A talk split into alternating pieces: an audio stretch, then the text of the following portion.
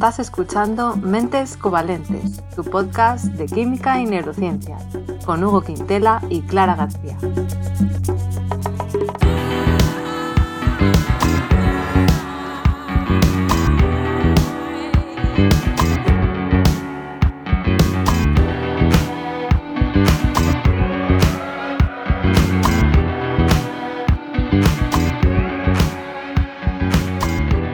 Bienvenidos a un episodio muy especial, nuestro episodio 50. Hugo, ¿cómo te sientes con este episodio?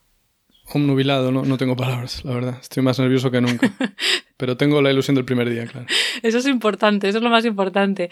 Y para celebrarlo, queríamos hacer un formato un poco diferente. Ya sabéis que en este podcast, pues normalmente somos Hugo y yo charlando y a veces entrevistamos a un invitado, pero hoy queríamos hacer una tertulia. Así que oficialmente nos convertimos en tertulianos, Hugo, hoy. Sí, como la sexta noche o tómbola. Por ejemplo. Para los que entiendan las referencias. Y bueno, aquí ya sabéis, eh, los oyentes, que normalmente hablamos de química y de neurociencia porque son pues nuestras disciplinas de las que conocemos más, pero yo creo que hay que ser sinceros y creo que hay temas más importantes. Hugo, no sé cómo te mm. sientes tú, pero... Hombre, que la química no creo. Poco. Pero hoy vamos a optar por el cuñadismo un poco por nuestra parte. Sí, por salirnos del confort. Sí, vamos a salir de nuestra área de conocimiento y vamos a opinar un poco desde la parte más personal y yo creo que dentro del ámbito de las ciencias de la vida y la naturaleza, por no salirnos tampoco mucho, un tema especialmente relevante y urgente es el del cambio climático. Y como no pilotamos esto, pues vamos a presentar a nuestros invitados de hoy, que sí que pilotan esto más que nosotros. Por un lado, vuelve a los micrófonos Enoc Martínez, que es ambientólogo, director de esta red de Podcastidae, podcaster, por supuesto, además por partida triple, tiene el charco, actualidad y empleo ambiental y a lo que nos dedicamos. Y actualmente trabajo como técnico superior de evaluación de impacto ambiental para el gobierno de Castilla-La Mancha. Hola, Enoch. Muy buenas, ¿qué tal? Hoy casi me quedo sin aire presentándote tantas cosas. Está todo bien, ¿verdad? Hombre, perfecto. Estupendo. Bueno, y nuestro segundo invitado es Pablo Rodríguez Ross, también ambientólogo con un doctorado en Ciencias del Mar, máster en Comunicación Científica, máster en Cambio Global por el CSIC y otro máster, por si fuera poco, de Administración de Políticas Públicas y actualmente trabaja como asesor técnico para el Ministerio para la Transición Ecológica y el Reto Demográfico. Y también hace divulgación, por supuesto. Ha escrito un libro, Argonauta, y ha empezado hace poco un podcast eh, que está en esta red, en Podcastidae, sobre transición ecológica llamado Sendas. Bienvenido, Pablo. Hola, ¿qué tal? Encantado de estar aquí. Bueno, muchos másters, de verdad. Sí, sí, la verdad es que sí. Bueno, cuando uno, cuando uno tiene tiempo libre, pues a veces cada uno lo usa como quiere, ¿no? Eh, claro. Y cuando yo no hacía podcast, pues lo dedicaba a estudiar y ahora ya pues hago un podcast. Ahora haces un podcast. Estupendo. Bueno, Hugo, tú eh, nos querías hacer una reflexión inicial, me parece a mí, ¿no? Antes de que empecemos esta tertulia. Sí, pues la reflexión es eh, sobre el cambio climático y la transición ecológica, porque tal como se nos vende esto en los medios, parece que está todo bajo control, parece que va a ser poquito a poquito, sabes, que no nos vamos ni a dar cuenta y que vamos a vivir como vivimos ahora. Sin embargo, luego tenemos algunos expertos, como el doctor Antonio Turiel, que ya creo que mencionamos en otro capítulo con Enoch, que a mí me mete el miedo en el cuerpo. Y antes era el único que le veía escribir cosas así, pero poco a poco y sin buscarlo yo pretendidamente voy viendo más perspectivas negativas e incluso ligeramente apocalípticas en cuanto a cómo podemos transicionar a un modelo sostenible, pero no solo sostenible, sino también simplemente que se nos acaba la mandanga. Nos quedamos sin petróleo, nos quedamos sin gas, nos quedamos sin uranio y sin todo eso volvemos a la edad de piedra. Entonces, bueno, hablemos de si realmente esto es viable, si nos vamos a la mierda, si los medios nos lo están vendiendo como es, o si nos lo está vendiendo Turiel como es.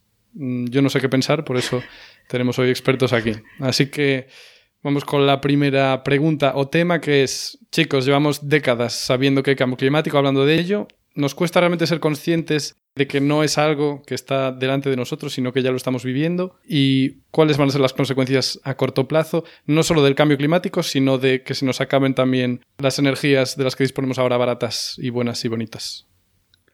a ver quién empieza. Por ejemplo, Enoch. Enoch. No, porque lo estoy viendo y no estoy viendo ahora a nadie más. A ver, te quiero decir, has, abierto muchos melones de golpe, ¿vale?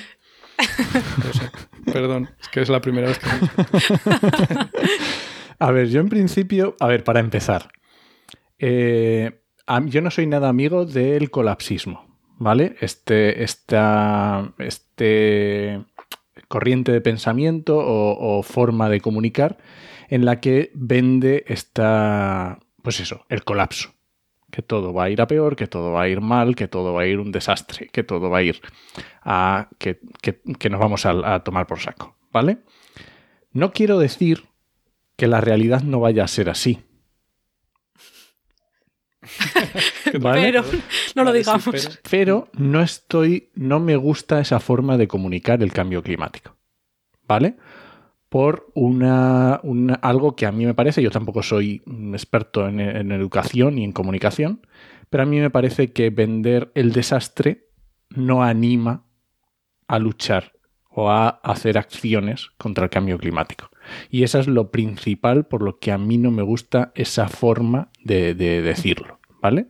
Que luego puede haber muchos investigadores que a lo mejor estén de acuerdo o no, o vean ciertos eh, signos de que sí nos llevan, o ciertas partes en las que sí que estamos en un camino que obviamente no es nada bueno y que no tiene pintas de que, de que lleve a buen final.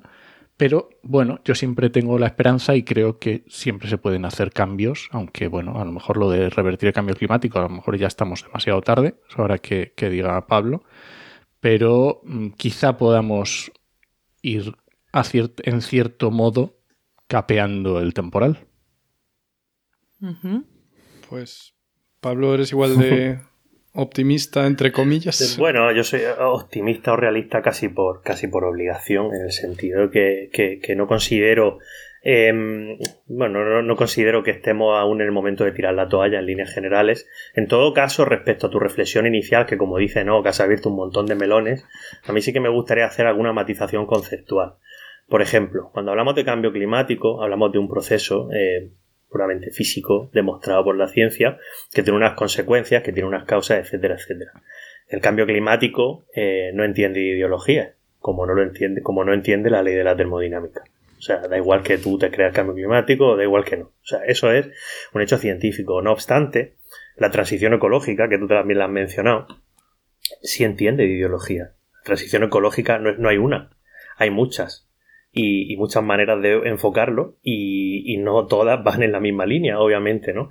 Eh, de hecho, un poco de poco promoción, pero cuando yo monté el podcast lo monté para hablar de el mío de transición ecológica, no de cambio climático, precisamente por eso, porque una cosa es el cambio climático y otra cosa es cómo lo afrontamos. Y el cómo lo afrontamos, que es la transición ecológica, sí que entiende de posicionamientos que van más allá de la ciencia.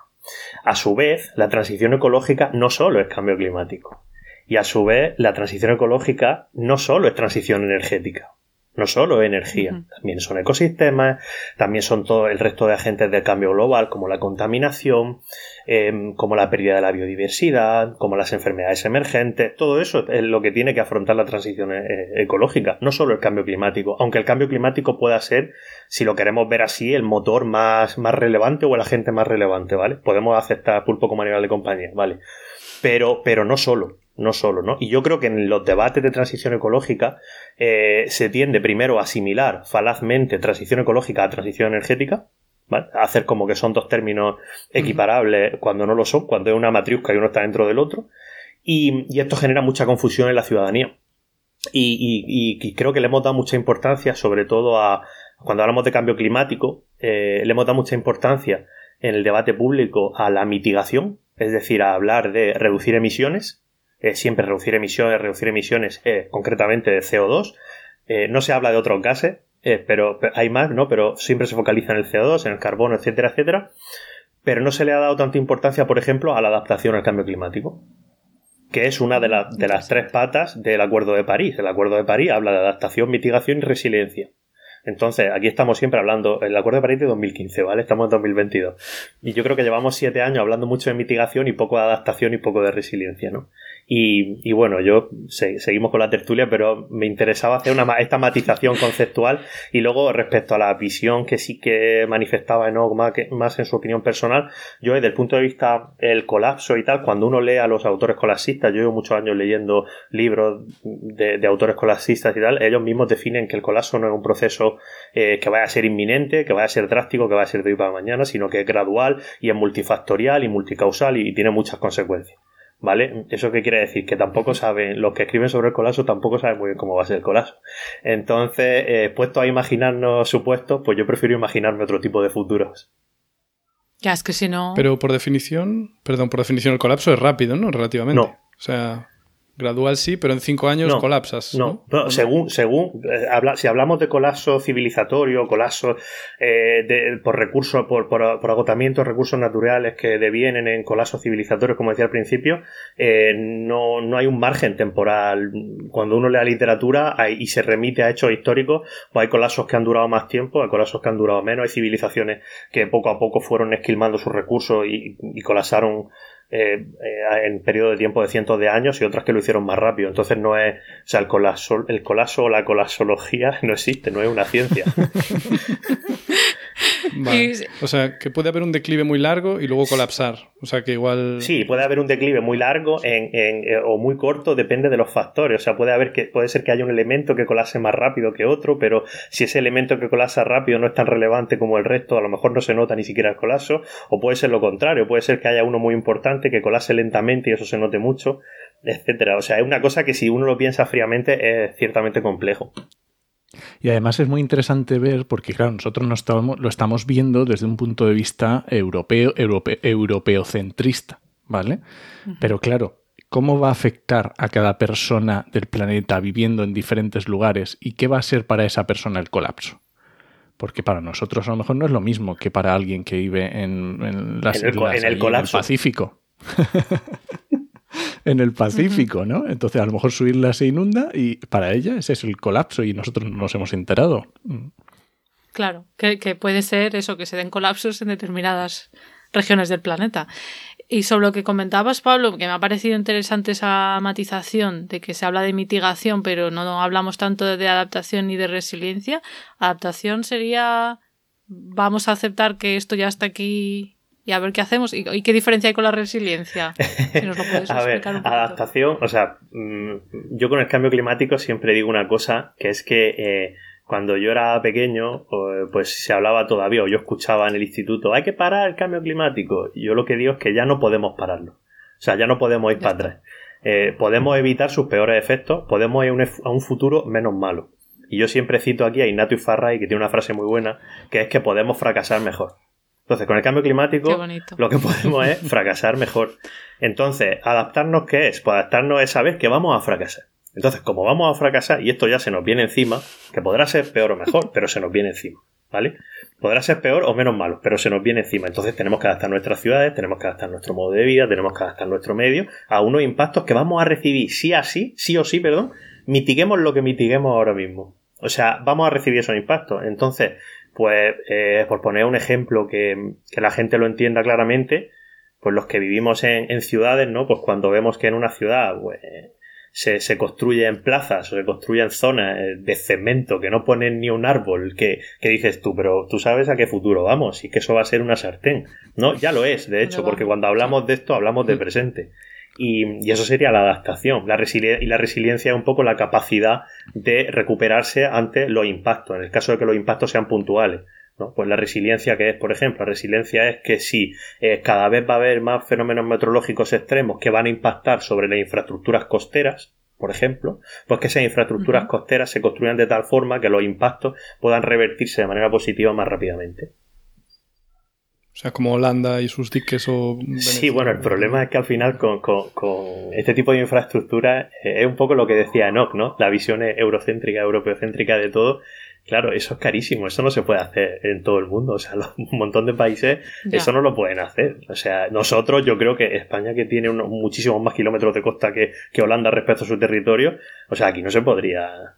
O sea, económica, económicamente, económicamente. O sea, eh, no, es una opinión, es, economía, o sea, no hay dinero para hacer eso.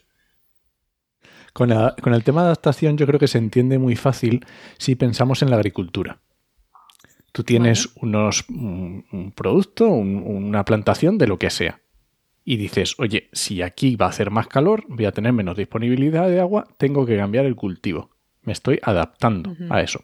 simplemente porque el cultivo que has cultivado durante los últimos 40 años ya no puede ser, ya no se da. Pues eso es adaptarte, es, ya está. Pues es que eso es lo que me lleva a pensar, ¿estamos haciendo todo eso? es que, o sea, mi reflexión es, cada vez hay más plástico, o sea, ya sé que esto, eh, el plástico no lleva al cambio climático, pero bueno, voy a dar algo general. Cada vez hay más plástico, los coches son cada vez más grandes, eh, cada vez los países tienen más emisiones. Eh, o sea, yo no creo que la gente esté cambiando su modo de vida o, veo que se hace poquísimo para mitigar esto, para adaptarse. Lo que estás diciendo ahora de los campos, en España que se hace, oye, pues hacemos un trasvaso de la leche para que en la región que ahora se está quedando más seca que tal, sigan teniendo agua. Seguimos haciendo campos de golf donde no cuadra. Eh, yo qué sé, lo que está pasando con el Mar Menor. Eh, de nuevo estamos con una visión un tanto, eh, ahora igual españocentrista, pero madre mía, yo es que no veo para nada que estemos haciendo cosas de peso. Veo que se van haciendo cosas, pero no sé, no sé qué. Enoch, ¿estás de acuerdo? a ver, mm, al final es. Eh, estamos en una cámara de eco y, vemos, depende de donde te quieras fijar, si, ves mucho colapsismo, pues va a haber mucho colapsismo. Obviamente se están. Jo, pero no es colapsismo, yo solo no, critico que se está. A mí me parece que está no digo tu, No digo tu posición, no digo que tu posición sea colapsista. no, pero vamos a ver, ¿se están haciendo cosas? Sí. ¿Se están, hacer, ¿Se están haciendo a un ritmo mucho menor del que se debería? Por supuesto. ¿Que también hay sectores que se están adaptando mejor que otros? Pues también. El otro día entrevistamos a, en. Este, eh, además, este no ha, salido todavía. entrevistamos en Actualidad Ambiental a Verónica Sanz hablando de temas de economía sostenible y nos decía que, que las inversiones ya se están adaptando a esto. Ya están viendo el medio ambiente como un riesgo que incorporar a su cartera de mm, ver en qué valores se invierte. Eso es una adaptación, ¿vale? A lo mejor es...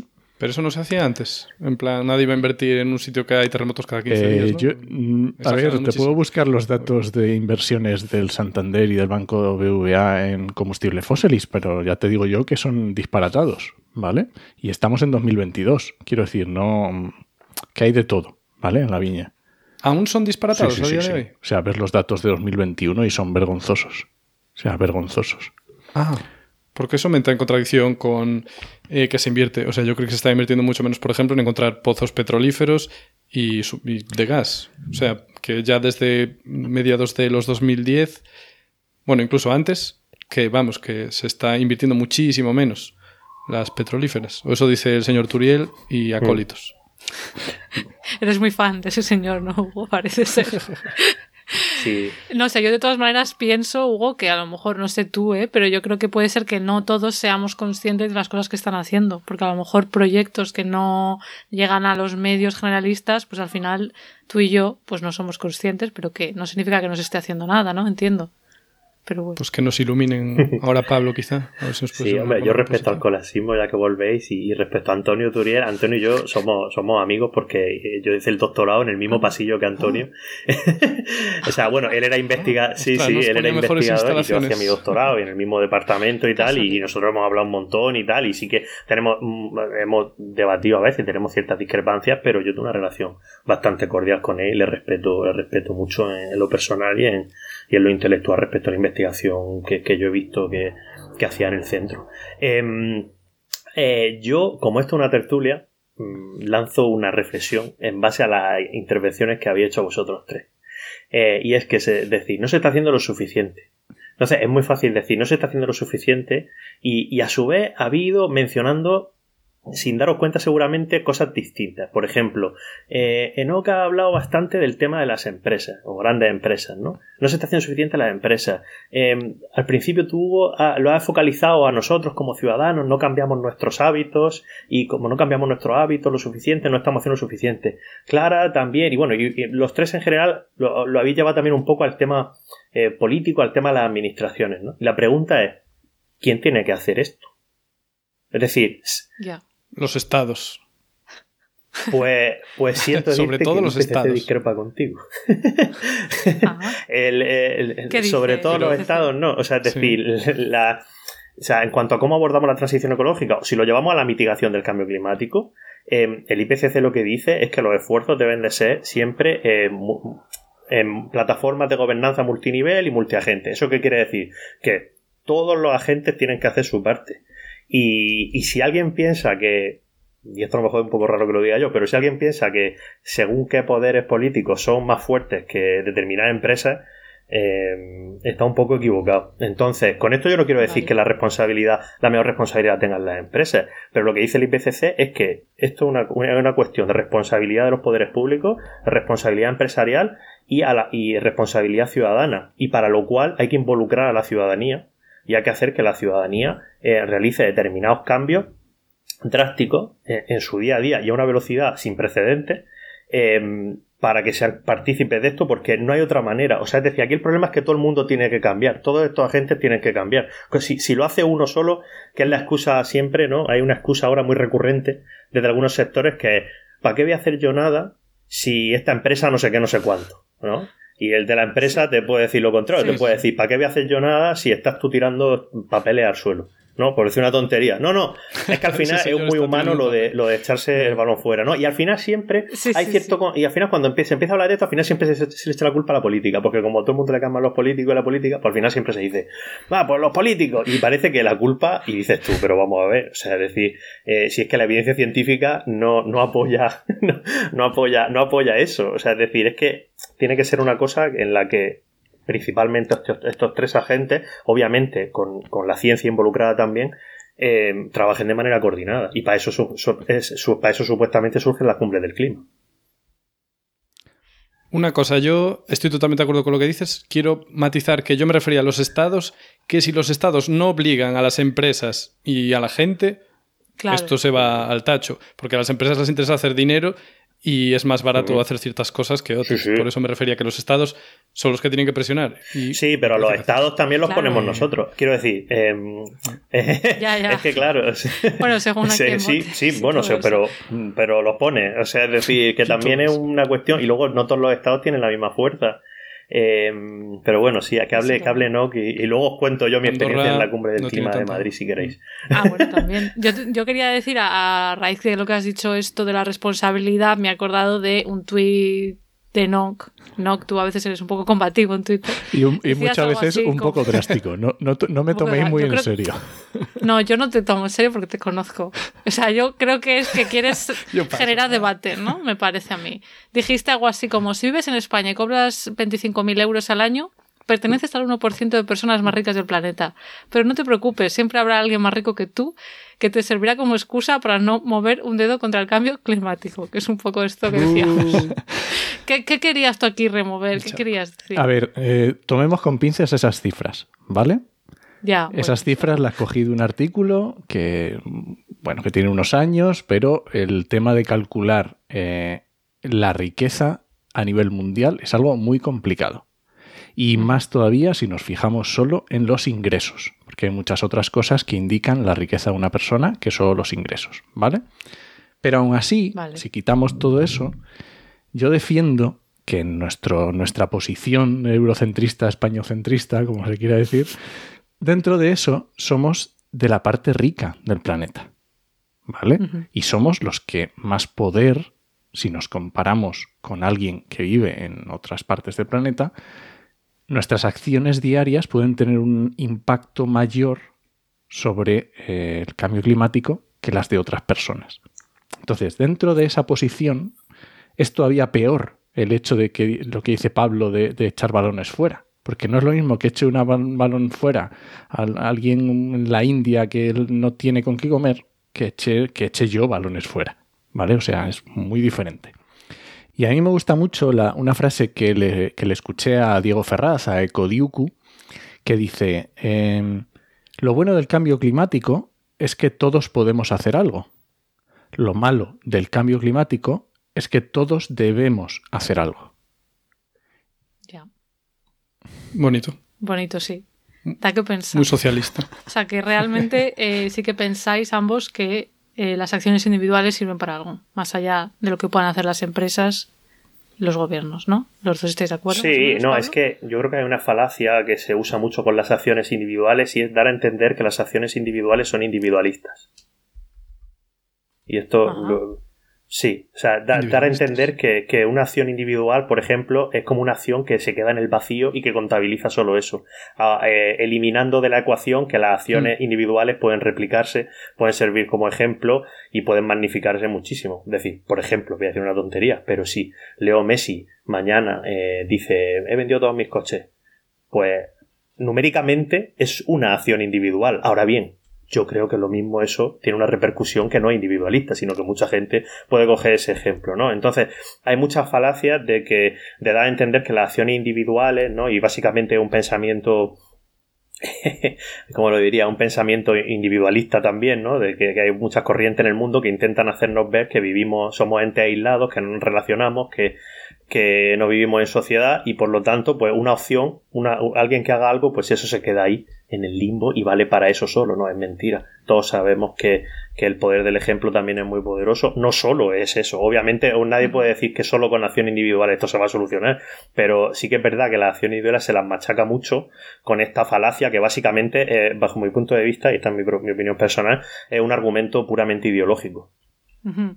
Eso, lo de la, parte ideológica, que también antes has comentado algo de ello, em, claro, parece que sí que es un poco batalla cultural, ¿no? Todo esto, o sea, al final estamos todos viviendo en el mismo planeta, pero parece, como ha pasado también con el tema del coronavirus, por lo menos en Estados Unidos, parece que hay personas de cierta ideología que se empeñan en decir que esto es toda una exageración, que son, no sé, los progres verdes, los no sé qué, como minimizando. ¿Por qué creéis que pasa esto? Que, hay esa batalla cultural. A ver, también hay que tener en cuenta que estas batallas culturales cambian de país en país, ¿vale? Eh, nosotros lo vemos desde la parte española, la parte de aquí, eh, tradicionalmente los eh, partidos políticos más del ala conservadora o de derechas han sido, vamos a decir, retardistas, ¿vale? Cuando no abiertamente negacionistas, ¿vale? Y la parte un poco más de izquierda siempre ha estado más pegada a lo que podríamos llamar más verdes, ¿vale? Con Ninguna sorpresa, ¿no? por otra parte. Bueno, con, esto ya va también por territorios, eh, dependiendo de los partidos, unos son más afines, otros no se meten, otros no se mojan, pero bueno, más o menos podemos hacernos esa idea. Pero no, no siempre se replica esto en todos los países, ¿vale? Vale. ¿Hay algún país que realmente, por ejemplo, la derecha o los conservadores sean más ecologistas o más... Sí, no sé. Reino Unido. Ah, amigo, mira dónde vivo yo. ah, sí. Por supuesto. Reino Unido hizo la primera ley de cambio climático en Europa, la primera ministra, bueno, la que era ministra, eh, bueno, allí son los State Secretary, no sé cómo se llaman, ¿no? Pero la equivalente a la ministra de Medio Ambiente de Reino Unido Em, que hizo aquella ley, ella decía que no había nada más conservador que querer conservar el medio ambiente. Eh, fue una ley que luego fue muy replicada, fue una ley que fue muy replicada, y esto estamos hablando de principios de los 2000, finales de los 90. Em, Reino Unido entendió muy bien que, que hay que la izquierda se equivocaba en una cosa que era asumir que eh, solo la izquierda se preocupa por el medio ambiente, cuando la realidad es que la gente conservadora también se preocupa por el medio ambiente y por la conservación de los ecosistemas, etcétera, pero se preocupa de una manera diferente. Eso no significa que no sea válida, eso no significa que no se preocupen, sino que se preocupan de manera diferente. Y esto pasa. ¿Diferente cómo? Diferente, pues ellos valoran la preocupación ambiental en el ciudadano normal es puramente subjetiva, em, o sea, en la mayor parte de los casos, ¿no? ¿Por qué te preocupa a ti la naturaleza? Pues cada uno te puede dar, te preocupa a ti la conservación, pues cada uno te da unas razones, ¿no? Eh, sí que se sabe, y hay libros escritos, ¿eh? de, pensamiento conservador eh, verde, por decirlo de alguna manera. De hecho, Roger Scruton es uno de los mayores pensadores y, y sus libros son muy leídos. Y bueno, aquí, por ejemplo, en España se lo, el libro se lo ha prologado Santiago Abascal. Em, y, hablan de cómo los conservadores. Sí, no, pero los, yo, yo leo esas cosas. Haces bien. Sí, o sea, no digo que no, eh, Tengo que entenderlo, ¿no? un poco de credibilidad. no, pero por ejemplo, los conservadores valoran mucho em, el aspecto paisajístico, la conservación, la nostalgia de los paisajes de su infancia. ¿vale? Por ejemplo, ellos muchas veces les preocupa el medio ambiente, pero no por los valores inherentes a la naturaleza o por la biodiversidad, sino porque le evoca un pasado que un pasado, por supuesto, era mejor, porque para eso son conservadores. Entonces, eh, al final viene el sí, pero, pero no podemos pensar que que no podemos asumir que que piensen eso significa que no se preocupan, sino que se preocupan de manera diferente. Y esto pasa en, eh, sobre todo en países em, europeos de mucho. Reino Unido para mí es un ejemplo paradigmático donde los conservadores entendieron muy bien em, que hay una manera legítima de preocuparse por la naturaleza, aunque sea divergente de las posturas progresistas mayoritarias. Yo creo, no sé si también tendrá que ver con que en España, eh, bueno, yo sin ser una, una especialista en demografía y sociología, pero en España eh, la, población está más concentrada en ciudades, mientras que en Reino Unido está como, eh, hay mucho también en, pequeñas poblaciones cerca de la naturaleza, entonces no sé si eso también puede afectar a, a la visión que tenga cada uno, ¿no? De ese medio ambiente, de la naturaleza, que al final las experiencias subjetivas, a lo mejor la gente que está en la ciudad eh, parece que, bueno, no sé, que está un poco menos arraigada a la tierra. Aunque evidentemente hay mucha gente también en España que vive en pueblos, pero proporcionalmente en cuanto a población, yo diría que aquí abunda más. Pero bueno, es interesante saber que no en todos los países, ¿no? Lo que decíais los dos, se da esa, no sé, esa asociación.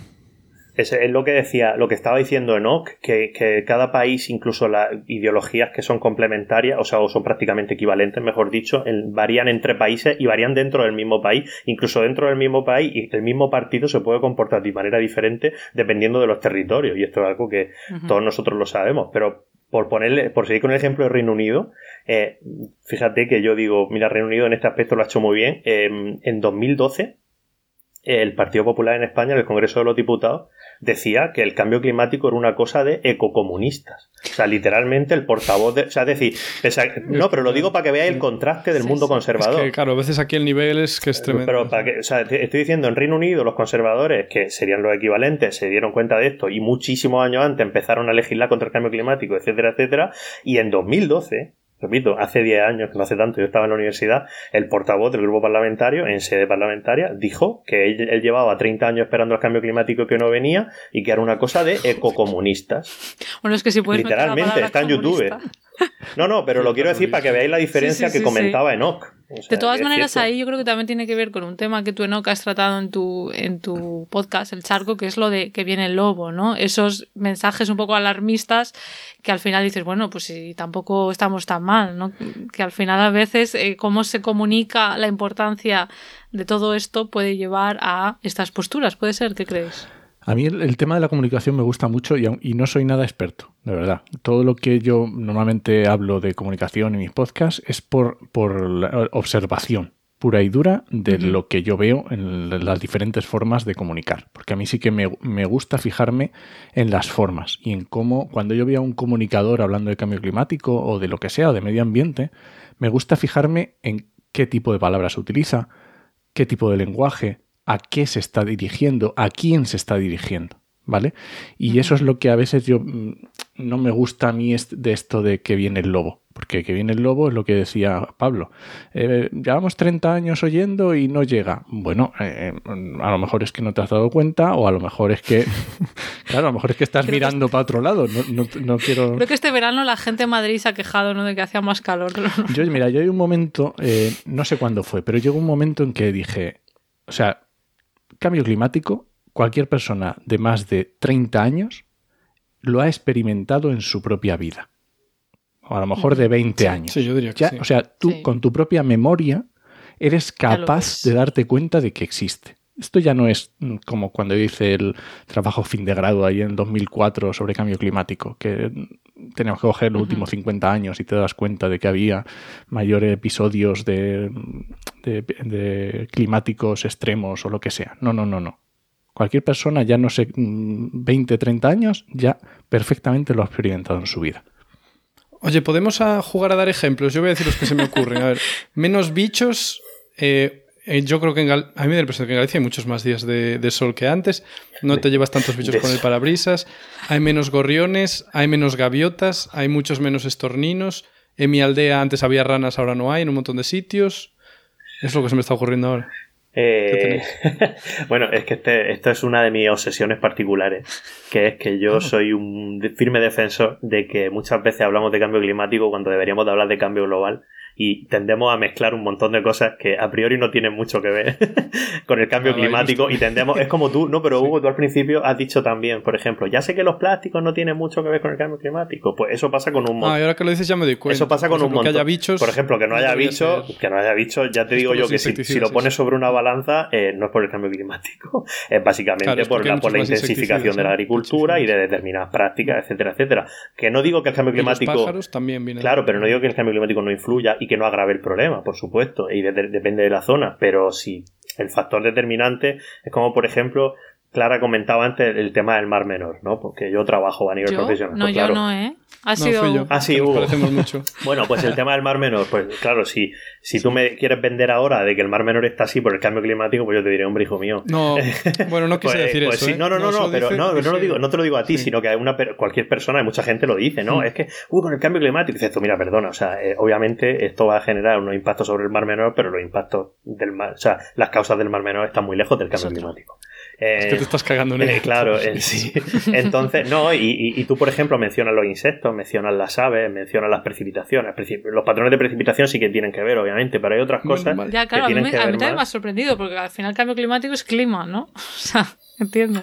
Sí, es verdad que ahí no lo pensé, ¿no? Bueno, ¿qué, es el cambio conceptualmente? ¿Qué, qué diríais vosotros que, ¿Cómo definiría el cambio climático? ¿no? O sea, hay una definición, ¿eh? hay una definición, bueno, pues... Bueno, hay, hay bastantes, ¿no? Pero hay una que es la más... hay una que...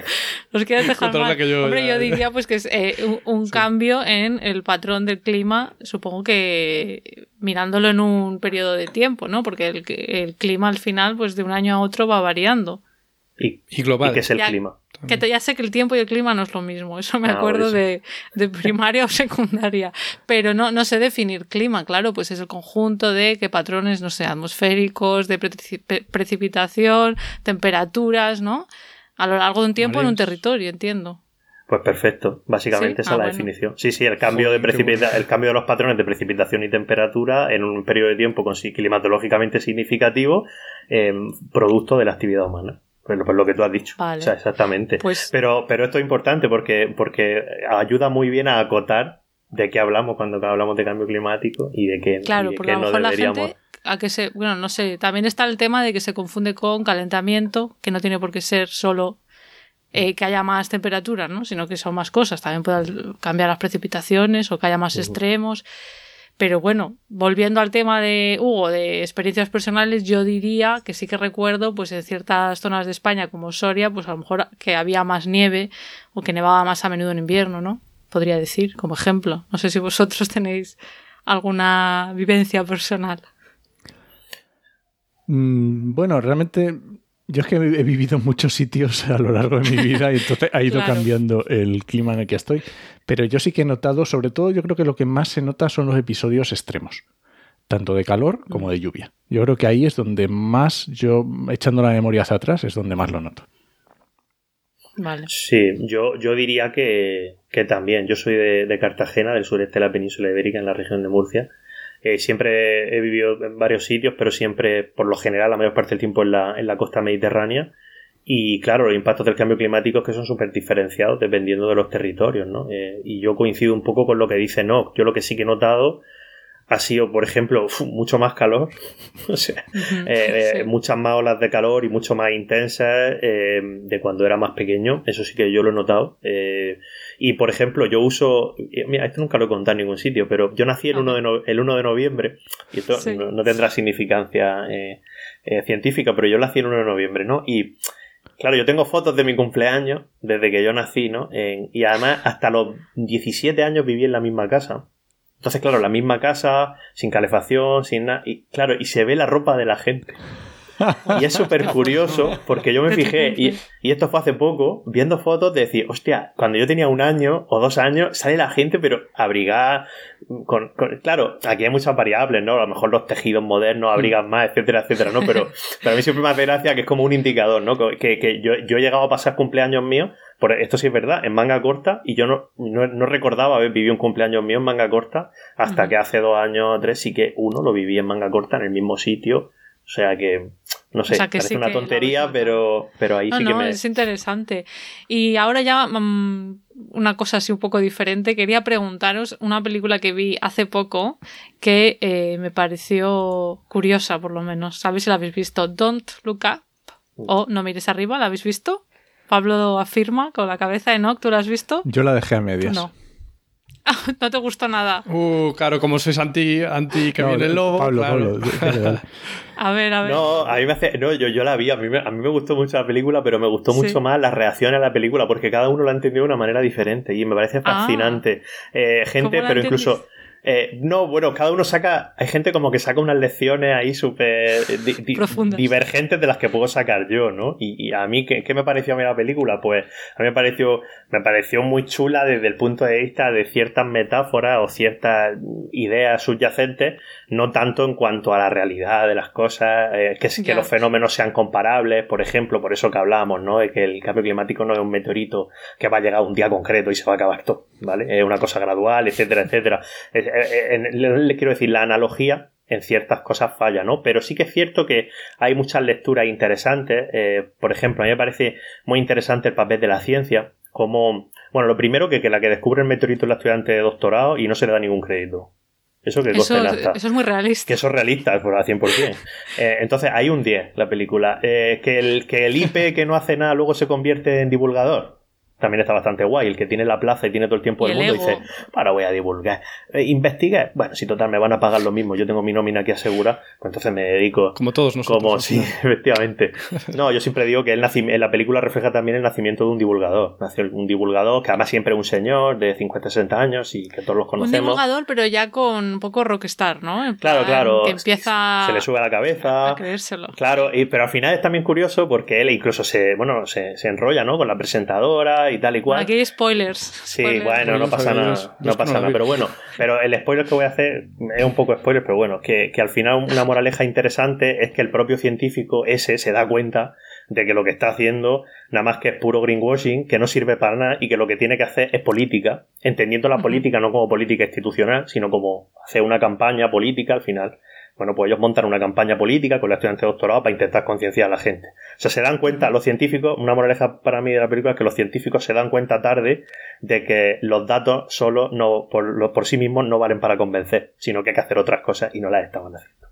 Aquí ya me salen dos cosas, Pablo, porque estás, bueno, una primera es que yo la interpreté más, me, recordó a la pandemia más que al cambio climático. Luego vi que había gente que, que, lo comparaba con el cambio climático, pero a mí la pandemia me parece más similar a un meteorito porque es algo no puntual, que viene rápido, que viene, que viene, y que ha habido un sector de la población que, por lo menos en países como Estados Unidos, lo han querido negar. Mm.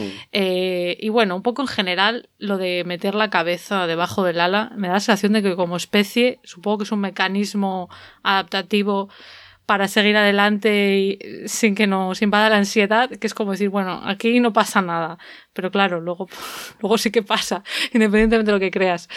Y, y respecto a lo que dices de la política, Pablo, yo creo que tú a veces también has sido crítico, ¿no? Eh, respecto a los, a los científicos que al final eh, lo que hacemos o lo que, bueno, yo ya no investigo, pero bueno, lo que hacen los investigadores está muy bien, pero si no hay una conexión con la política, a lo mejor no llegamos a nada, ¿no?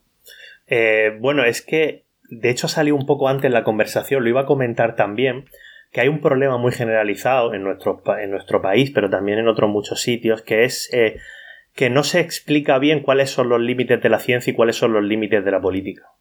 Y esto es un problema, porque muchas veces se dice, no, que las decisiones las tomen quienes saben. Eh, y dices tú, pero si es que, primero, a esa gente, ¿quién le ha votado para que tome decisiones? Segundo, eh, a veces hay que tomar decisiones sin evidencia científica, porque no la hay.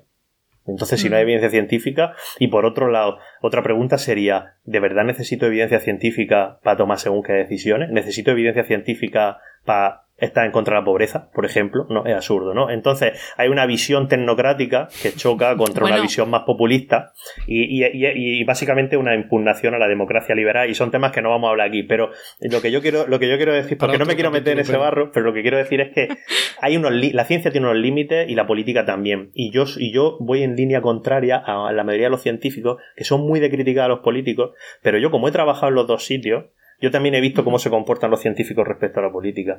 Y yo he visto, por ejemplo, cómo a científicos a los cuales se les convoca para, en una reunión de trabajo para redactar una ley, eh, no van. Y luego se quejan de que los políticos no le escuchan. ¿Con qué excusa no van? Porque no le da la gana. Están ocupados. Porque no le da la gana. Pero luego he visto a la misma, o sea, personas con nombre y apellido, ¿eh? De, oye, tal, no sé qué, necesita, o sea, de, la administración diciendo necesitamos tu ayuda, eh, tú, por lo que sea, no la das, y luego dices, es que no me escuchan, los políticos no nos escuchan. Pues vaya, eso, es una hipocresía. Pues eso pasa. De todas maneras, luego. Así. así. Bueno, está haciendo gesto con la mano, que en España significa que pasa. Pasa muchísimo. O sea, y ese gesto lo tengo que explicar. Yo, yo, reconozco que hay que un problema. yo reconozco que es un problema bidireccional, que también pasa lo contrario, ¿eh? Pero, pero que, que parece aquí que los, científicos y las científicas son seres de luz, eh, que no se les escuche, no sé qué, no sé cuánto, y, y, y, los científicos mojarse, pues mojarse, meterse en el barro y dar ayuda y dar una mano cuando la tienen que dar eh, Pero a ver, Pablo, no puede ser, por, poner yo, o ponerme en el otro lado, no puede ser, y aquí no, te pregunto porque no lo sé, que eh, no haya una profesionalización en España de ese asesor científico, porque yo sé que en Reino Unido hay eh, Science Policy y gente que está metido, que son científicos y están ahí.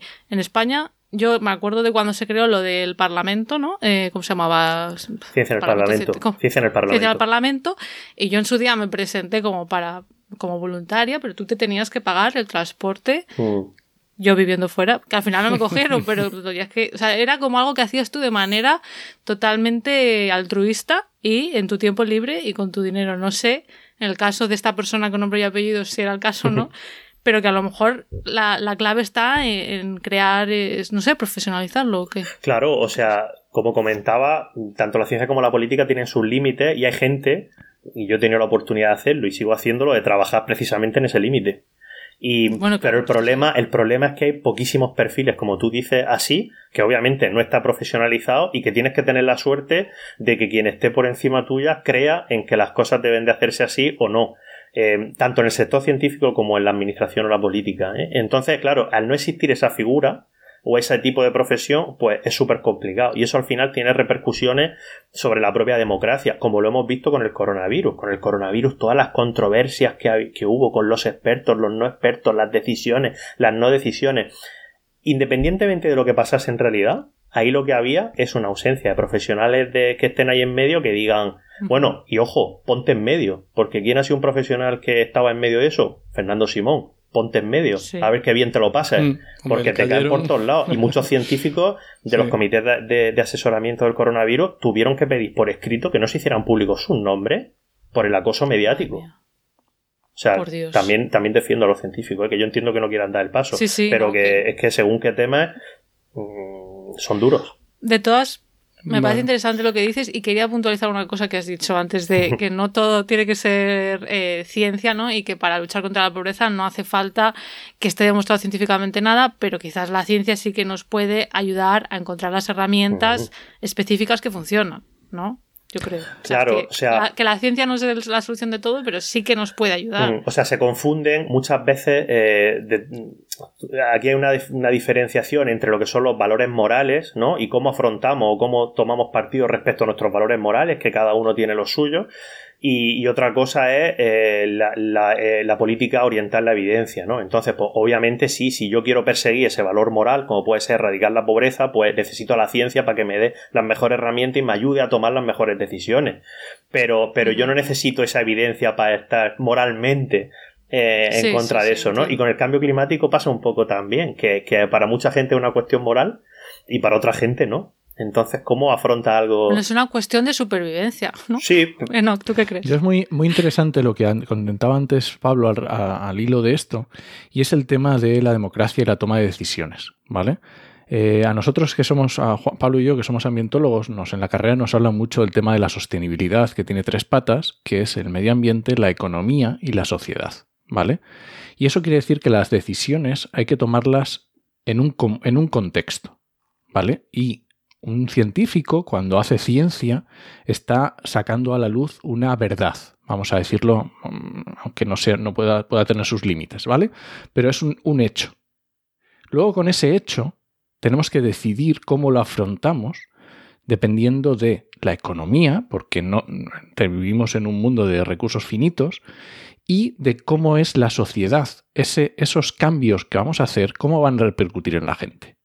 Y La mejor forma que tenemos hasta ahora, la menos mala, de conseguir eso es a través de la democracia. Entonces, si tenemos a unos políticos que todos hemos puesto y confiamos en su, forma de tomar las decisiones, es precisamente por eso, porque el problema está, pero hay muchas formas de abordarlo dentro del contexto y de las limitaciones que tenemos. Bien, pues perfecto. Lo interesante es tomar esas acciones y eh, la, ciencia nos ha dicho esto, bien, vamos a intentar solucionarlo. Habrá más formas de solucionarlo, pero ver cómo lo hacemos. Metiéndome en esa rendija que abres, en cuanto a esas medidas que podemos tomar, la pregunta es, ¿es la transición ecológica posible sin que cambiemos radicalmente nuestro estilo de vida? Porque tengo leído en sitios en plan, eh, no es para tanto, solo hay que vivir como en los años 70. Me refiero más bien a medio plazo. Entiendo que con suerte mucho tiempo la tecnología igual nos salva de un montón de cosas, pero no sé, de aquí a 30 años, ¿es posible que llevemos el mismo modo de vida y que tengamos bien mitigado el cambio climático y tengamos implementadas todas estas medidas de resiliencia y mitigación era la otra, ¿no? La otra y adaptación. Mitigación, resiliencia y adaptación, ¿no? Todas las tres. Sí. Eso, ¿a qué estamos dispuestos a renunciar o si va a hacer falta? No lo sé. O sea, ¿a cuánto hace falta que renunciemos? Pues Sí. sí, ¿no? Pues ligando lo que decíamos con lo que acaba, con la, brecha que hace, aprovechas tú, ¿no? Eh, claro, has mencionado la tecnología, ¿no? Y, tiene, y, hay una reflexión que hay que hacer, es que hay cosas, yo siempre lo explico así, hay cosas que científicamente son posibles, eh, técnica o tecnológicamente pueden ser viables incluso, y eso no las hace automáticamente socialmente eh, deseables. ¡Ey! A la vez. ¿Vale? Eh, sí, sí, no, no, y esto lo digo porque, porque de ahí, eh, para mí, los postulados tecnócratas de que hablen los expertos, que los expertos decidan, son súper infantiloides, porque como bien dice no, eh, anulan las otras partes de la sociedad, que vivimos en una sociedad, que hay una economía, o sea, es decir, es como una vaca esférica en el vacío, ¿no? Esto que hace, la broma que se hace mucho con los físicos. Eh, respecto a la transición ecológica, hay muchas transiciones ecológicas, o sea, no hay una, hay muchas maneras de, de afrontarla. Eh, las decisiones individuales y los cambios de vida a nivel individual, sobre todo en los países desarrollados, es condición necesaria, pero no suficiente para, para poder lograr cumplir eh, los objetivos de París y los que se quieran ir definiendo en los próximos años, eh, pero no solo. Por eso digo condición necesaria y no suficiente. A ver, yo me refiero a cosas concretas como, por ejemplo, a la gente le encanta viajar y sabemos mm. que pues, ir en avión es eh, junto con tener coche, pues, mm, pues una de las cosas que, que, bueno, que luego yo veo los números de eh, contaminación, bueno, de CO2 por vuelos y es en plan un 2% o algo así, un 3%, que hace poco lo subieron, que yo lo veía muy bajito y lo dijeron, no, en realidad es un 5 o un 6. Pero bueno, eh, según parece, esto tiene una huella de carbono muy bestia, también utilizar el coche, todo el uso de plástico que tenemos, que de nuevo no es cambio climático, pero también es cargarnos el medio. Entonces, ¿Creéis que con el camino, los caminos que estamos siguiendo vamos a seguir haciendo esto de aquí a 20 años? Y si seguimos haciéndolo, ¿no lo estamos liando demasiado? No lo sé, es que es complicado. es que es complicado y también entra otro factor importante y es lo que decíamos de eh, los países, de nosotros, nuestra capacidad de adaptarnos. ¿Vale? No es la misma capacidad que tenemos nosotros, los cuatro que estamos aquí hablando de adaptarnos, que tienen en otros países. Entonces, tú me dices que a lo mejor la situación va mucho peor, pero aquí en España tampoco es que haya habido un cambio, un vuelco brutal de nuestra forma de vida.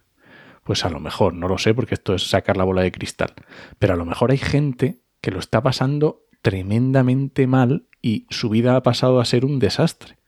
Entonces, claro, cuando hablamos desde la posición nuestra, que tenemos muchas herramientas, y tenemos muchas posibilidades de adaptarnos, de mudarnos, de comprarnos un coche eléctrico, de, mm, no sé, de cierto tipo de cosas, pues claro, es que, ¿cómo valoras eso? Ya que dices lo del coche eléctrico, eh, yo veo mucho que el coche eléctrico se vende como una solución y bueno, ya sabéis que tenemos de dónde sacas esa energía, después mm, de dónde sacas el litio, la manufactura del coche eléctrico. Eh, ¿Acaso no sería mejor a lo mejor seguir con un diésel durante 30 años que comprarte un coche eléctrico? Tenemos suficiente litio para hacer coches eléctricos para todos. Bueno. No sé si tiene que cambiar mucho el modelo. O sea, no tendremos que pasar de ser propietarios todos de un coche. O sea, yo me pregunto si es viable por eso este modelo. Y claro, entiendo, un país que ya no está consumiendo casi nada, ¿no? Como son muchos países pobres, eh, mira, es, que esta gente a lo mejor tiene un consumo de CO2 que es un 1% del que tenemos nosotros. Ellos, pues claro que no van a poder hacer mucho, pero también moralmente, que además es a los que más les puede repercutir el cambio climático que estamos creando, pues igual moralmente sí que deberíamos hacer algo, porque ya llevamos eh, perjudicándoles a lo mejor los últimos 50 años en el sentido de contaminar y también enviarles basura. Todo. Sí, yo. Que, parece que hay muchas soluciones y yo no sé si realmente son tan. A ver, eh, las soluciones, o la, que para mí más que soluciones son decisiones em, que, que, que, se deben tomar, hay de muchos tipos. Hay unas que son muy complejas y muy difíciles de tomar eh, por, su, por la magnitud que, que, que, bueno, por la magnitud del problema que supone o de, la magnitud del sector. Por ejemplo, tú mencionabas el sector de la aviación. Bueno, pues si se le quiere meter la mano a la aviación, eh, claro, en el mundo jijiji jajalandia, pues puede ser, puede ser fácil, pero ¿qué haces con los aeropuertos, con toda la gente que trabaja en los aeropuertos, con la gente que se lo necesita para desplazarse?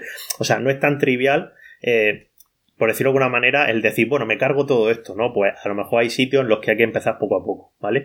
Pero y luego hay otras cosas que son muy simples de hacer y que se pueden hacer y no hacemos porque nos, como hablábamos al principio, nos gusta echarle la culpa al otro y no, y no hacerle. Y yo, por ejemplo, eh, ahora se acaba el tema del coche eléctrico. Yo os cuento un poco mi situación y mi situación pues, obviamente no es extrapolable, eh, pero, pero yo creo que, lo que la decisión que yo he tomado mucha gente podría tomarla. Yo no tengo coche, ni eléctrico ni diésel, no tengo coche de ningún tipo.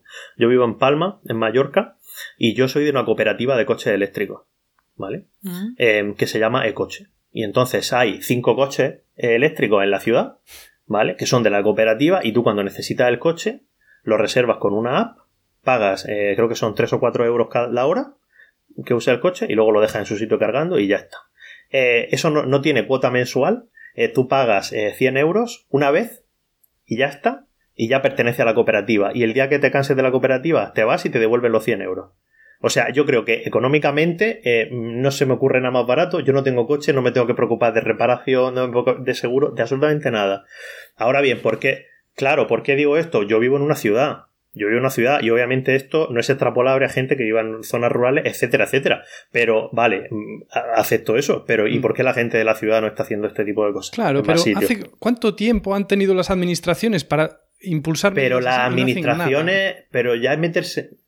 Sí, pero fíjate con este ejemplo un poco meterse un montón en la vida privada de la gente. O sea, que la administración se meta hasta que qué tipo de coche no, tenga. No. Yo claro, fomentar estas iniciativas, que lleguen a la gente, quitar, ayuda a una empresa. Sí, o quitar plazas de parking y, que, y que en las ciudades pues se puedan dar por la acera. Yo ahora que tengo a mi hijo pequeño, eh, yo ahora que pase un carrito, o sea, te vuelves loco paseando un carrito porque dices, es que no hay sitio en la acera y hay aquí cuatro coches en fila y yo tengo que ir aquí con el carrito esquivando farolas, ¿no? Eso parece una tontería, pero eh, y, esto sirve para ilustrar un poco la gobernanza multinivel que hablaba antes. O sea, es decir, hay unas cosas que son competencia del Estado, otras que son de las comunidades autónomas y otras que son de los propios municipios.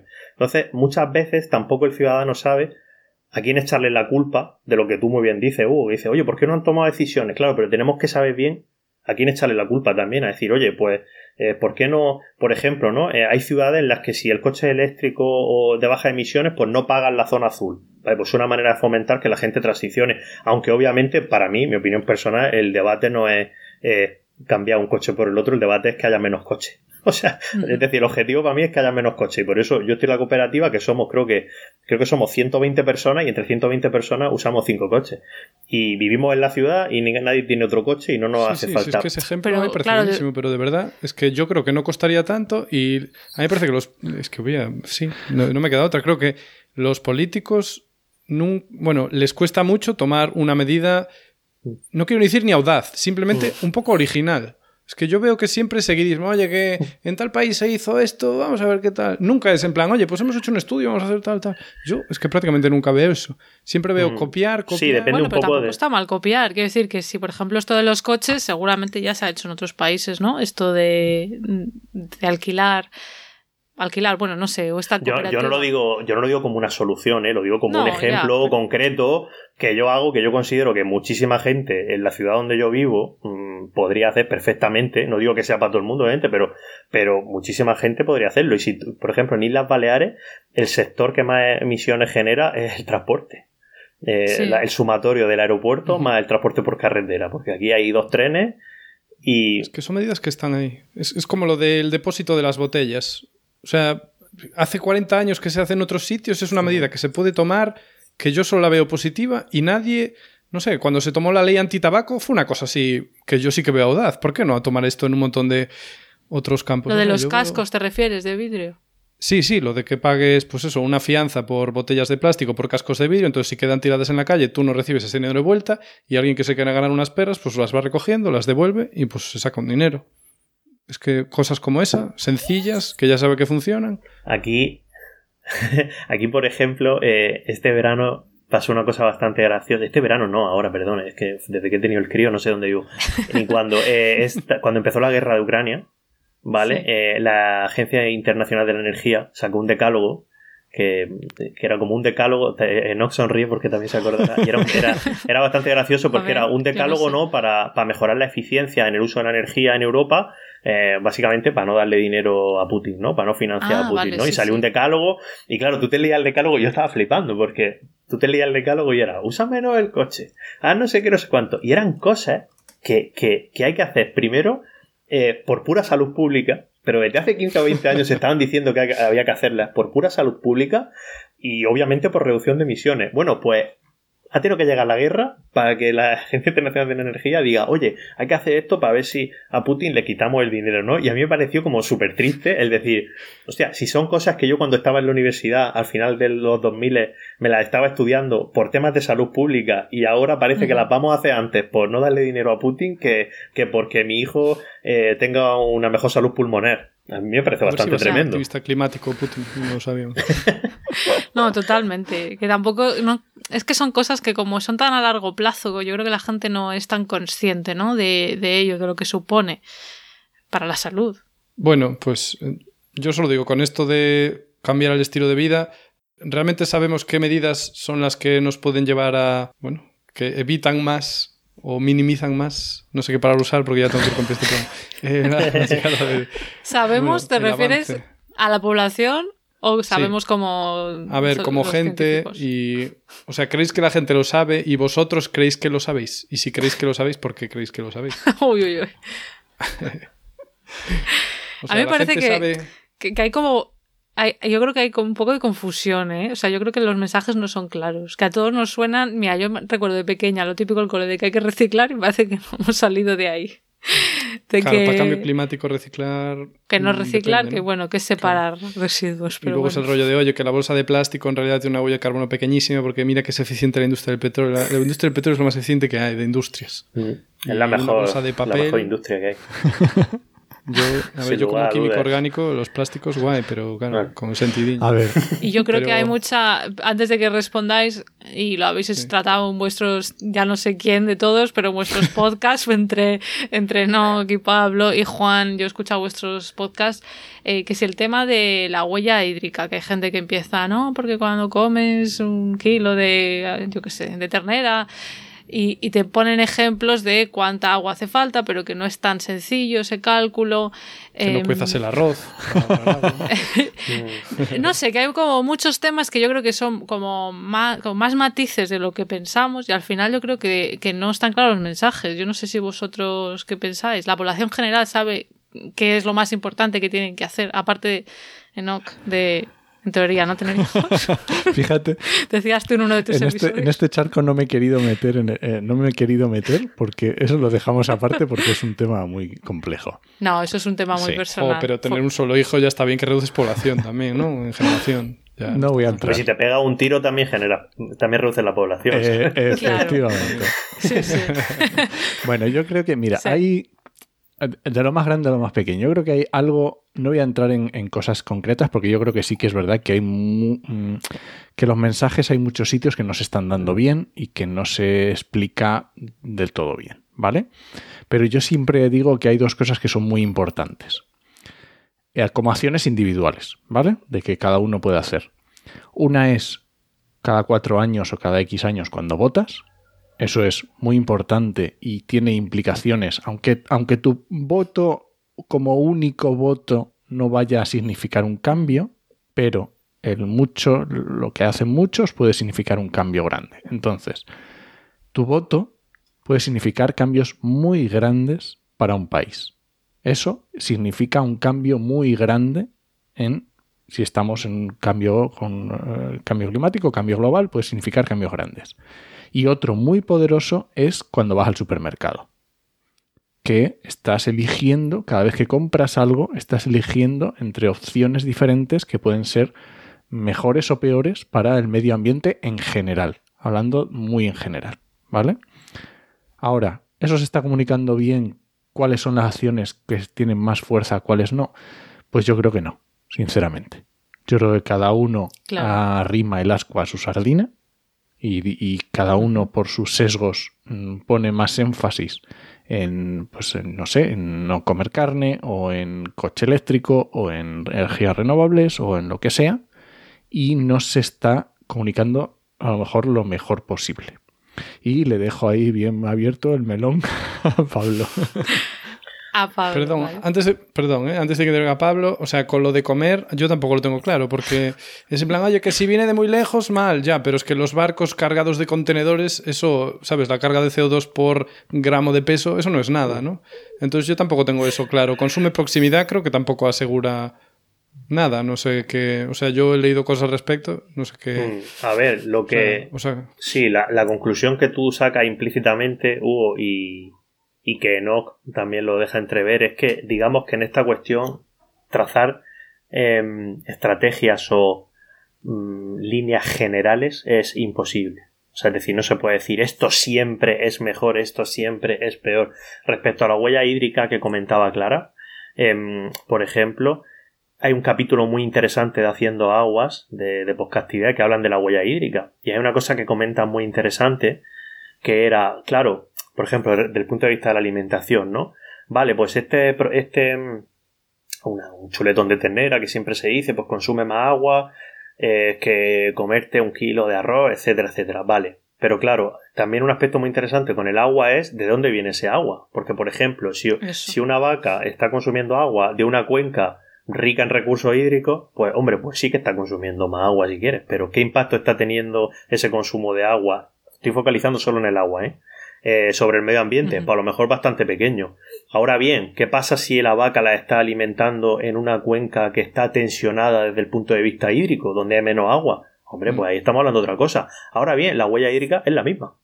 O sea, en cuanto a gramos de agua, es la misma. Ahora bien, ¿de dónde viene ese agua? Claro, el agua no es un bien, no, es como, no es como los gases de efecto invernadero que, que, o sea, no es lo mismo, ¿no? Entonces es bastante complicado. Y yo, eh, respecto a lo que comentaba Enoch de las acciones individuales y tal, yo siempre digo una cosa.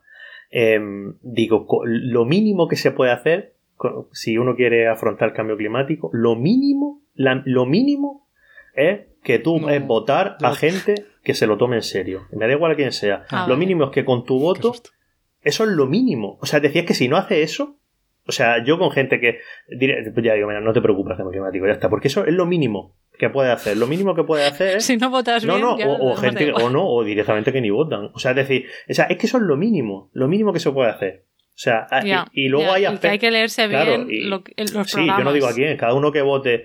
pero si tú te preocupas el cambio climático, pues no votes a un partido que niega el cambio climático. Que aquí se está votando un partido que niega el cambio climático 15 o 20 años. Entonces, quiero decir, eh, entonces, o sea, no sé, es como que es lo mínimo, ¿no? Y luego lo máximo, ya, y ya dejo un rango entre medias de cosas que se pueden hacer, lo máximo para mí es mm, militar desde el punto de vista eh, no político, sino no, no, político institucional o en un partido político, o si alguien quiere, yo no milito en un partido político, pero si alguien quiere que milite, pero militar desde el punto de vista de asociarse con la gente, de afrontar eh, los problemas de manera, de manera común. Por ejemplo, la tontería esta de ejemplo que yo os ponía del coche, pues para mí es una forma de asociarse para afrontar este problema. Em, entonces, eh, esos son el tipo de cosas. Ahora bien, soy consciente de que ese tipo de cosas requieren eh, de un tiempo que mucha gente no tiene por sus condiciones laborales y sus condiciones materiales de vida, eh, de unas, a lo mejor un background intelectual pues, que no todo el mundo tiene, etcétera, etcétera. O sea, todo tiene sus limitaciones, pero eso sería para mí como lo, máximo, ¿no? En plan, cuando... Es muy complejo. Es muy, pero es Porque además luego están los mensajes de marketing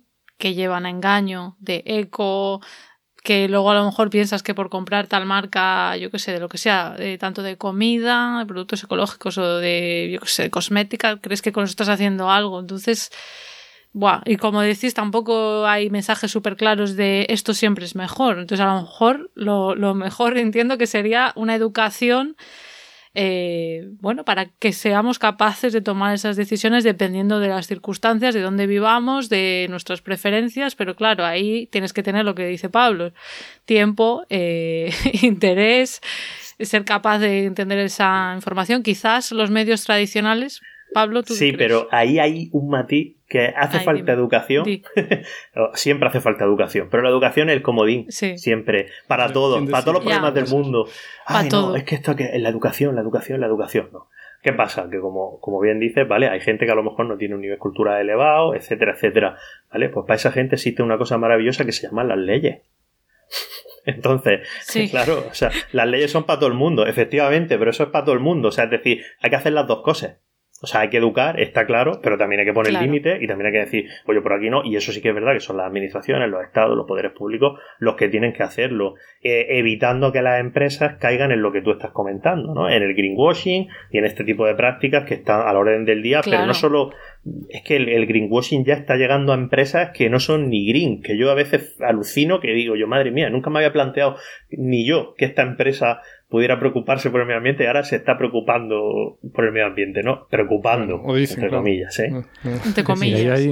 Claro, no, ahí por descontado. Yo me he centrado en esta parte desde el punto de vista de las acciones individuales. Evidentemente, una regulación de todo eso es importante. No querías. Mira, yo creo que hay eh, lo que decía Pablo, ¿no? De, ese rango de cosas que puedes hacer entre lo, mínimo mínimo y, lo, y lo, máximo que puedes dedicar tu vida a, a ese problema, ¿no? Pero yo creo que hay algo que las personas pueden hacer y que es sencillo, ¿vale? Que es acciones en el sentido de consumismo. Consumismo. Ah, era lo que quería traer. Ser menos consumista. Eso funciona siempre. O sea, el consumismo, consumir menos, mm. funciona siempre. Siempre va a ser mejor para el cambio climático. ¿Vale? Entonces. Volvernos minimalistas. Es sencillo. Cuando tú vas a comprar algo, preguntártelo. ¿Lo necesito o no lo necesito? Ya está. No tiene más. el hecho Pero si colapsa la economía. Porque yo es lo que ah, pienso. Yo a veces lo pienso, de verdad. Digo, la gente, consumirá mucho. Si todo el mundo consumiera como yo, ¿qué pasaría? ¿Consumo menos que la media? ¿Consumo Pero depende. Por ejemplo, la ropa. Depende, Yo, estaba pensando en, estas aplicaciones o, bueno, o mercadillos de comprar ropa de segunda mano que alguien ya la ha usado.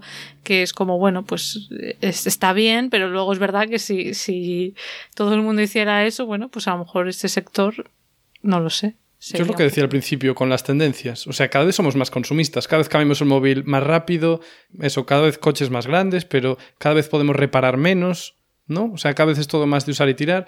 Y de nuevo, las empresas son como leviatanes. O sea, o les pones al Estado a que les controle algo, las empresas van a hacer, van a maximizar su beneficio, no importa ¿O qué tal? Por eso. Sí, sí, que a lo mejor tienes un, yo que sé, un electrodoméstico o cualquier cosa que se te estropea y ya no existe esa pieza, ¿no? Claro, y si el Estado no le mete mano a esa empresa para que ofrezca recambios, para que ponga que sea fácil reparar, etcétera, pasa lo que.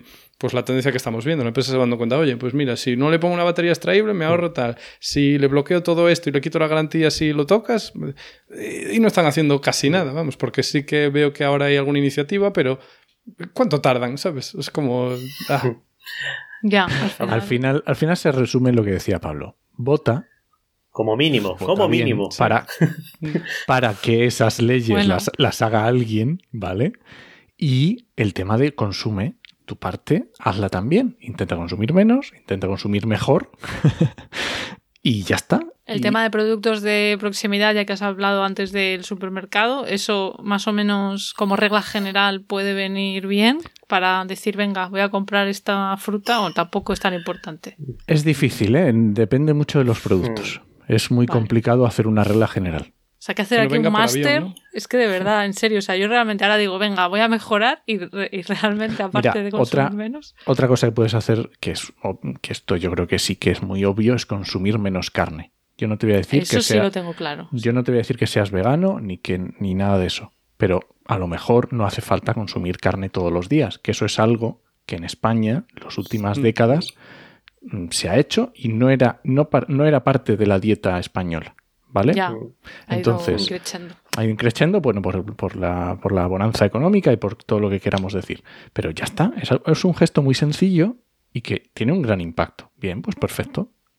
Pero luego viene el presidente y dice, yo donde se ponga un chuletón. bueno, esto voy a hacer aquí un inciso a nuestros oyentes queridos de Latinoamérica. Todo eh, también viene porque hace unos meses eh, hubo una, una, polémica en España porque, eh, bueno, pues alguien dijo que mejor era reducir el consumo de carne y se ha hecho. Un ministro. Bueno, un ministro, no alguien cualquiera Alberto Garzón, y em, se echó muchísimos políticos, ¿no? Ahí, bueno, avalancha, y mucha gente pues hizo, pues ya ves tú qué, qué, qué, buenos argumentos, pues poner fotos de su chuletón en Twitter y decir que ellos iban a seguir comiendo su chuletón, ¿no? Ese es el nivel. Sí, es que eso es lo fácil. O sea, es, lo que decía ¿no? O sea, al final eh, yo creo que cuando se habla de este tipo de cosas la gente eh, es muy binaria de unos y ceros y entonces se lo lleva todo al extremo, ¿no? Entonces si a ti te dicen, porque lo que dijo ese ministro fue literalmente, habló de reducir, no habló de eliminar, punto uno.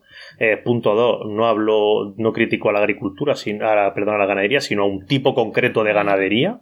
O sea, eso es lo que dijo y punto. Y entonces esas, esas, declaraciones del ministro son totalmente acordes a la ciencia y punto. Vale, dicho esto, ¿qué es lo que pasa? Que, que, que, claro, ya pues entra el juego político de la gente esta del club de los triglicéridos, de subir los, las fotos de los chuletones, etcétera, etcétera, y la tontería de estos nos quieren prohibir no sé qué, no sé cuántos, cuando en verdad nadie, absolutamente nadie ha dicho eso. Entonces, pues luego el presidente del gobierno dijo aquello del chuletón, que al fin y al cabo ejemplifica un poco también un poco lo que comentaba, ¿no? Yo no te estoy diciendo que, no te coma un chuletón, lo que te estoy diciendo es que no te lo comas todos los días, tío. Entonces, eh, ese es un poco el matiz que hay que darle a la gente, ¿no? Y que, ni siquiera... Bueno, y aparte por salud, pero es lo, de, es lo mismo de antes, si es que por salud ya te viene bien, que José Luis, José Luis, que tiene el colesterol altísimo y estás poniendo fotos de chuletones en Twitter, José Luis, tómate un plato de verduras y cállate un poco. Pero... es que me, es que, me Es que, o sea, el nivel, o sea, yo creo que realmente, o sea, tienen que ser conscientes estos políticos de que están haciendo una cuñadez y de que nadie ha dicho eso, pero a mí me sorprende que realmente o sea, el nivel sea tan bajo como para argumentar así. O sea, yo creo que ni en una empresa, ni, ni en la universidad, ni en ningún sitio serio, si tú dices, los estudios indican que alguien te puede responder con, esas tonterías. Bueno, pues te responden con esas tonterías seguramente gente de partidos políticos que llevan 20 años ignorando totalmente esta cuestión y negándola y no tienen mimbres intelectuales para hacer una respuesta mínimamente eh, que rivalice con la otra. O sea, es decir, porque se, pues yo claro, efectivamente. ¿eh? Por engañar a la gente que nos informa y que piensen que realmente te lo quieren prohibir porque si Pero que podrían tener... Es que además prohibir, es que a mí lo que me, lo que me alucina es que, que de, decir que la ciencia sugiere que esto es mejor, tú vengas a decir que me lo quieren prohibir. O sea, vamos a ver. No, y lo mismo con... Lo que pasa es que también fue torpe porque dijo que exportaba a España eh, carne de no, no, no, pobre no, calidad. No, no, no, no. dijo pobre. sí lo dijo, de Dijo peor. Yo vi el texto. Peor. No ponía, más pobre. Peor. peor. Cale. Yo leí el texto y ponía poor en inglés. No ponía. Eh, yo vi la ah, transcripción y yo quiero recordar que era peor calidad. Que, que, o sea. Yo es que oí, oí lo de peor, pero yo leí el texto. Bueno, aún así, sea lo que fuera, eh, fue una, una, cosa mucho más matizable que te vamos a prohibir comerte eh, una hamburguesa que te has comprado esta mañana en la carnicería de tu barrio. digo, el jamón que el jamón que se puede encontrar en Reino Unido, que viene de España, el que yo puedo ver en los supermercados, realmente es de mucha peor calidad que el que puedes encontrar en mm. España. O sea que pur, a lo mejor, pues tiene, tiene sentido. Sí, sí, lo que pasa es que, claro, igual a nivel de un ministro, pues Suena hay que tener más cuidado por la Sí, no, eso puede ser. Eso puede ser que, que bueno, yo qué sé, que no, no, fuera lo más acertado, pero vamos, que de ahí a toda la campaña de, eso pasa con, pues pasa con todo, cada vez que se.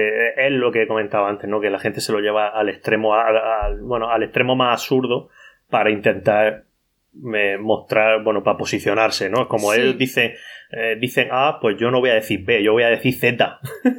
o sea, me voy a, me voy a, a la otra punta más lejana, no sé que es la falacia esta que se suele decir, ¿no? La del hombre de paja. Creo que es la de ridiculizar, poner en un extremo eh, ese argumento. Entonces, claro, evidentemente la gente lo oye y decir, lo malo es que lo que luego se oye en las tertulias, no como esta tertulia de calidad, sino en las tertulias de no calidad, que iban opiniólogos que no tal, pues al final repiten estas mentiras y bueno, al final la gente, claro, se indigna. Si la gente en su casa no se lee la entrevista de The Guardian y va y oye decir, no, es que nos quieren prohibir, pues hombre, tú te indignas, ¿no? Porque dices, ostras.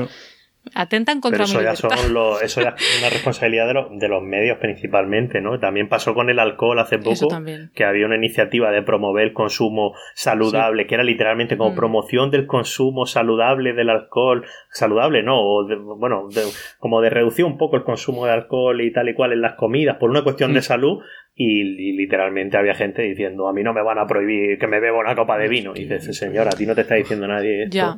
Eh, nadie ha dicho Yo ahí no me enteré bien de que realmente que proponían, porque tenían que ver algo con los menús del día. Sí, que, ¿no? que- había como un plan No, no para sé introducir, se quería como introducir que en, lo- en los restaurantes pues hubiera menús del día, que no se sirviera alcohol, que, que se sustituyera por otro tipo de bebida, o sea que era una cosa como desde el punto de vista de la salud pública y punto, que no, que no hay que darle más vueltas, ¿no? Que, exacto, y que no nos damos cuenta de que al final l- lo mejor es prevenir y que, y que también desde un punto de vista económico es importante la salud pública. Pero bueno, si luego cada uno se lo lleva a sus extremos.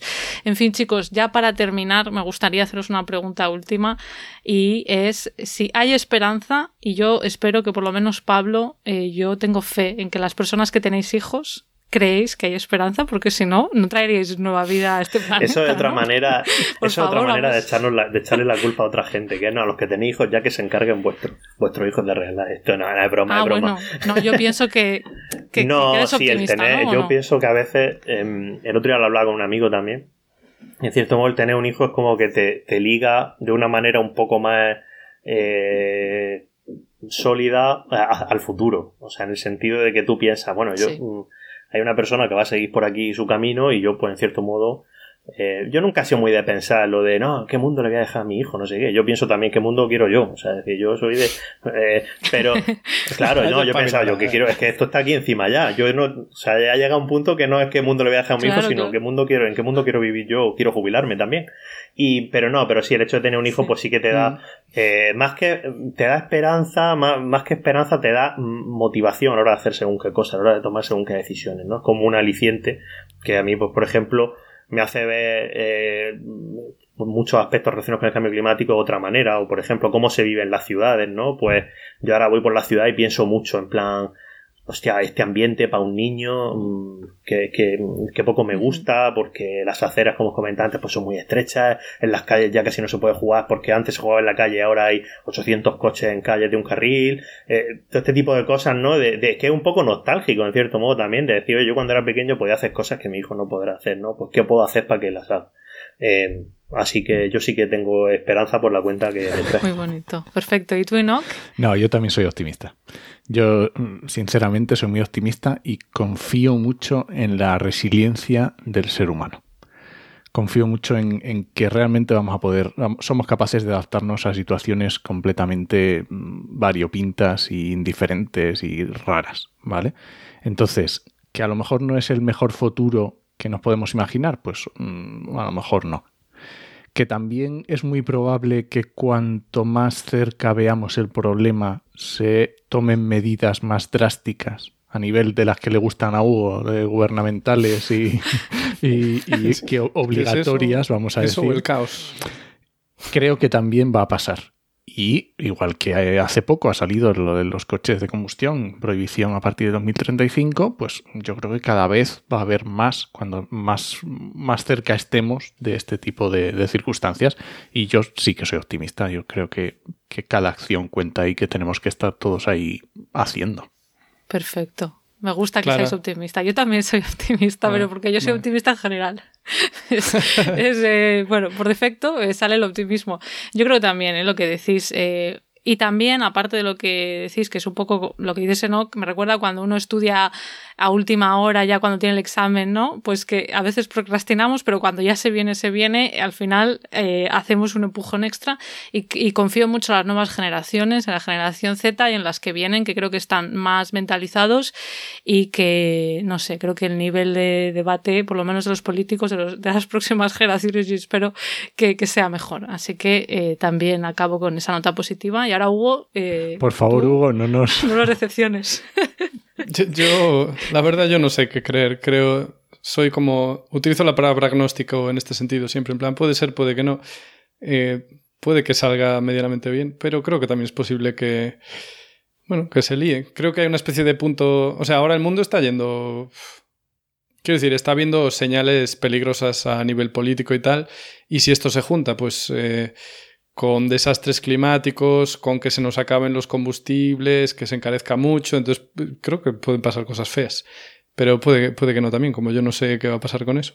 No tenemos Eh, la bola de cristal. Claro. Y quería dejar una reflexión con lo del consumismo, que creo que era un lema de la madre de Chicote, que era compra como un rico y cuida como un pobre. Que me parece muy bonito Oh, en cuanto a comprar y, y cuidar cosas. y cuidar lo que ya tenemos. Sí, o sea, comprar de buena calidad. y cuídala. Y Cuídalo para todo. Estupendo. No sé si serás más feliz, pero ¿Alguna reflexión final que queráis dejar, chicos, antes de despedirnos? Yo- ¿O algo de, Yo por spam? citar eh, eh, otra frase de Ignatius Ferrari que dice vive como un rico, baila como un pobre, que se complementa con la que acabas de decir tú, Hugo, Ah, sí. también. Eh, y no, y, reca- y, re- y, reca- que y recalcar la que dijo, no va a mí, esa, eh, la de que podemos fracasar mejor. Eso es mi lema.